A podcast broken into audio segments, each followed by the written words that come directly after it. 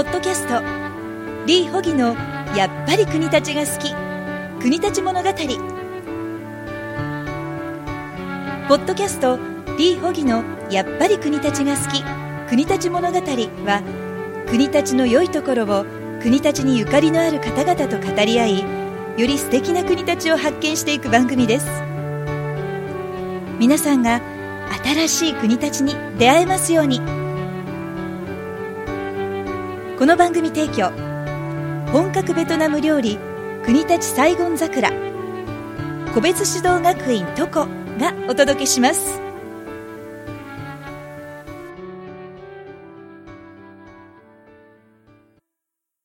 やっぱり国立が好き。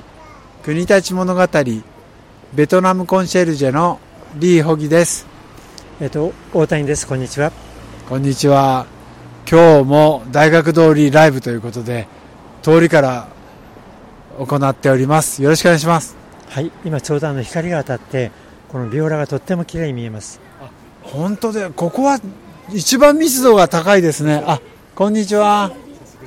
あ小学生のお友達一緒にね活動してくれてる子が大谷さんにこんにちはとご挨拶でした。はい今ね、えっと、小学校の本当に3年生ですけど桜見の活動を一緒にやってる、えっと、お友達です、えー、この5番の木も結構太いですねこれ。これもおかげさまで見て分かるように葉っぱがたくさん茂って今とっても元気で今年もいっぱい花を咲かせてくれました。そうですね。の下に、えー、黄色のビオラですかね。そうですねビオラですね。このビオラはずいぶん密度が高く植わってますねちょっとこれはあの花が多いぼてっとしてる感じですけど、まあ、たまたま今光が当たってるんでとっても綺麗に見えます。そうですね。それではもうちょっと行ってみましょうか、えー、6番はなんか細いくて高いですね背が。6番はあの多分この周りにイチョウの木あるんで、はい、横に枝が伸びづらくてそれで上の方に伸びてるんだと思います。あそうですね。で幹もちょっと細めですかね、あワンちゃんがエキサイトしてますで、えーと、こちらが次は7番ですかね。7番のこれはまた一番太いんじゃないですか？えっと、7番はですね正直言うとこれちょっと病気ですね。え？っと、今見て分かるように、えっと、ちょうど地上からあの3メートルぐらいのところに大きなキノコが生えてるんです。え？ああ本当だ。あのキノコあのキノコは何ですか？えっと、あれは猿の腰掛けっていうキノコです。あれが猿の腰掛けですね。本当にお猿さんが腰掛けできるような感じでどう3メートルぐらいのところですかね。ただキノコが出てしまうということは中の方が傷んできている証拠目印になりますからあまり木にとって良くないです。じゃあ今ちょっと悪い状態なんですね。そうですね。ちょうどこれ2メーターぐらいのところに昔切った跡があってそこから多分ばい菌が入ってしまって中が傷み始めていると思います。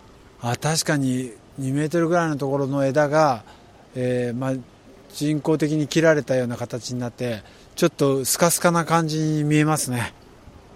今からちょっとあの手入れ大変なんだけど本当は切った後に消毒剤塗って腐らないっていうことをしておけばよかったのに多分ちょっとそれがですねあまりいい状態なかったもんでそこからばい菌が入って腐り始めたのかなと思います。ああそうですか。ちょっと残念ですがただ猿の腰掛けってあまりねあの今のお子さん見る機会ないのでこれ猿の腰掛けだよなんて伝えてあげるのはありかもしれないですね。ちょっとさくらちゃんにはかわいそうですがここは比較的緑の感じですかね、ね、はい。で大きなイチョウございまして次は8番になりますがあれ？これも太いですね。どんどん太い木が出てきます。これだって直径1メートル50とかありますよね。えっとこれはもう多分直径がですね幹回りが幹回りは多分2メーター2メーター50ぐらいいってると思います。はいはいはい。これもあの上にも横にもしっかり伸びて、これお花も綺麗でしたしね。幸いこれはあの横の方に大きな木がないもんで枝が伸び伸び伸びてるんでいっぱい今年もお花を咲かせてくれました。そうですね。これは上にも横にも大きくて綺麗ですね。今は新緑綺麗ですね。このちょうど葉っぱから太陽がキラキラキラキラ光って綺麗ですね。まだ葉っぱがあの若いこう柔らかい色してるんでとっても本当にすがすがしいっていうのは見た感じいいですね。この9番はしだれでしたっけ？そうです。9番しだれ。これもなんか随分大きくなりましたよね。これ本当おかげさまで多くの方がですねとってもこれみんながあいいねって言ってくれてるんでその言葉に励まされて木もどんどん成長してるみたいです。そうですよね。あの形もいいですししだれとしてね。しだれ結構大きいですよね。えっと背も高いし。この大学で一番でっかいあの大きな、えっと、シダレ桜です。そういうことですね。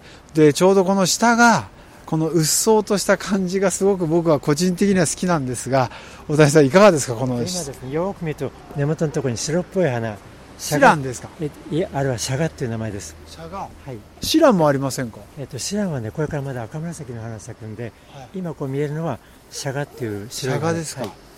それとここはあの結構有名というか綺麗なのが、えー、とこれはアジサイ。サイですね。アジサイこれからまた綺麗ですえあねの普通のアジサイの他にはい。柏葉アジサイとか珍しいのあるんでそうですね。6月になると多くの方がここに足を止めてね。写真を撮ったりとか、はえっと花を眺めてます。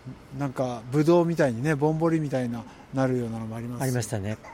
であの鑑賞用ですから取らないでくださいなんてよく書いてありますね。えあのおかげさまで通る人みんなあの優しい方なもんで花をめでるっていう感じの方がとっても多いみたいです。そうですね。でこの隣の10番の桜。これも大きいですね。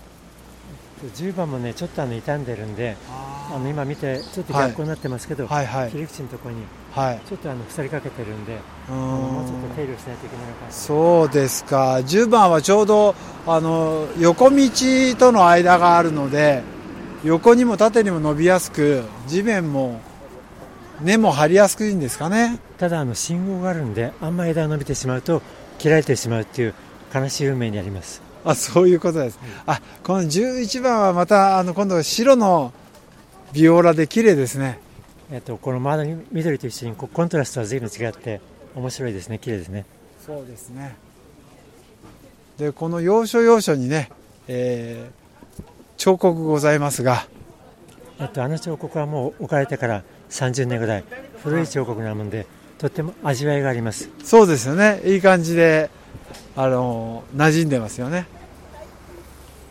えっと今はここにあの12番の桜があってこれはこの間包帯巻いてあります。包帯巻いてあの一緒にお手伝いさせていただいた中に子供が何人も入るぐらいの空洞ができちゃって。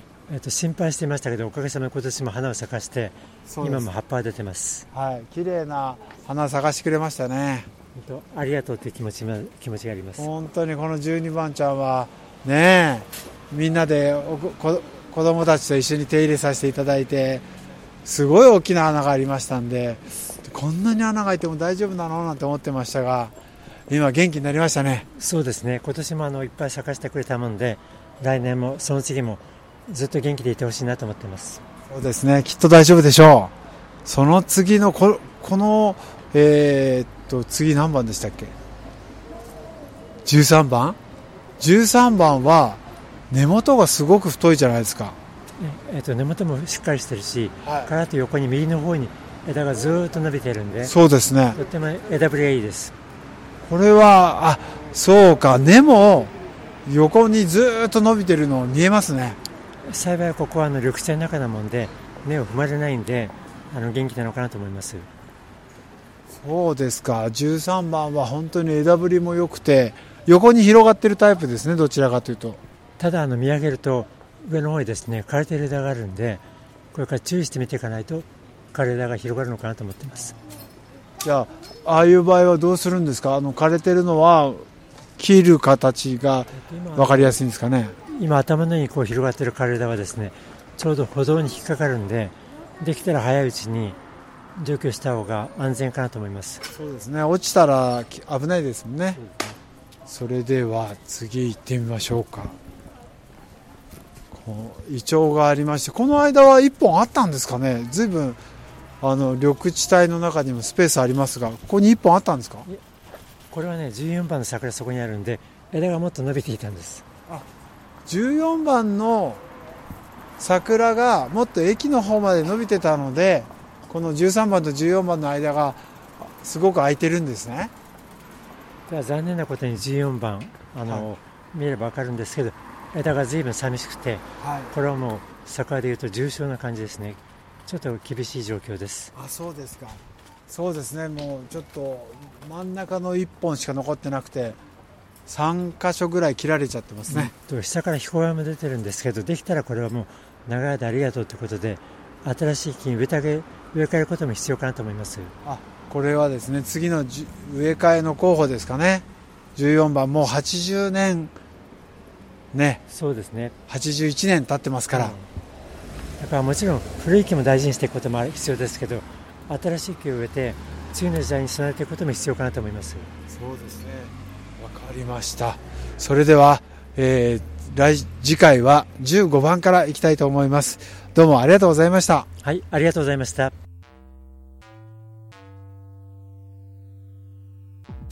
本日のポッドキャストはいかがでしたか？番組ではリー・ホギや国立についてのご質問をお待ちしています。お問い合わせはホームページから。URL は http コロンスラッシュスラッシュ。www.saigon-sakura.com http コロンスラッシュスラッシュ。www.saigon-sakura.com サイゴンのスペルは S-A-I-G-O-N ハイフン。さくらのスペルは S-A-K-U-R-A.com それではまたお耳にかかりましょう。この番組提供本格ベトナム料理国立サイゴン桜。個別指導学院トコ。プロデュース15で話せるベトナム語著者リー・ホギ。制作協力レムトラックニト。ナレーションさゆりでお送りいたしました。ごきげんよう。さよなら。